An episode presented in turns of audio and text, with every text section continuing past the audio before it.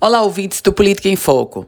Esta semana, a Assembleia Legislativa irá definir os integrantes das comissões permanentes. Entre todas as comissões, as mais importantes são as comissões de Constituição e Justiça e Redação Final e a Comissão de Finanças e Fiscalização.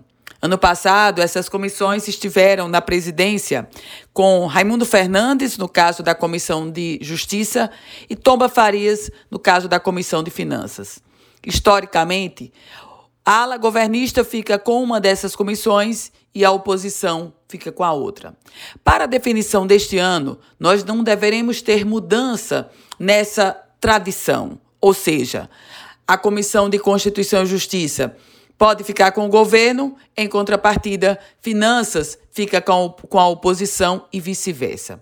O que está em jogo nos bastidores da Assembleia Legislativa é uma busca dos deputados por ocuparem essas comissões. As outras comissões, elas são, digamos, coadjuvantes, no quadro não só da Assembleia Legislativa, mas, sobretudo, na visibilidade, na projeção que a atuação dessas comissões naturalmente garante. A presidência da comissão já é uma segunda etapa e ninguém se engane.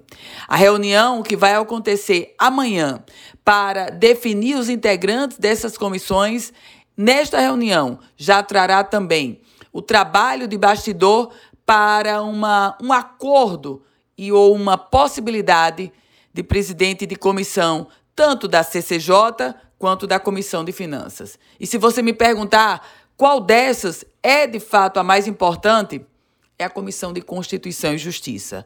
Todo projeto necessariamente passa por lá. Eu volto com outras informações aqui no Política em Foco com Ana Ruth Dantas.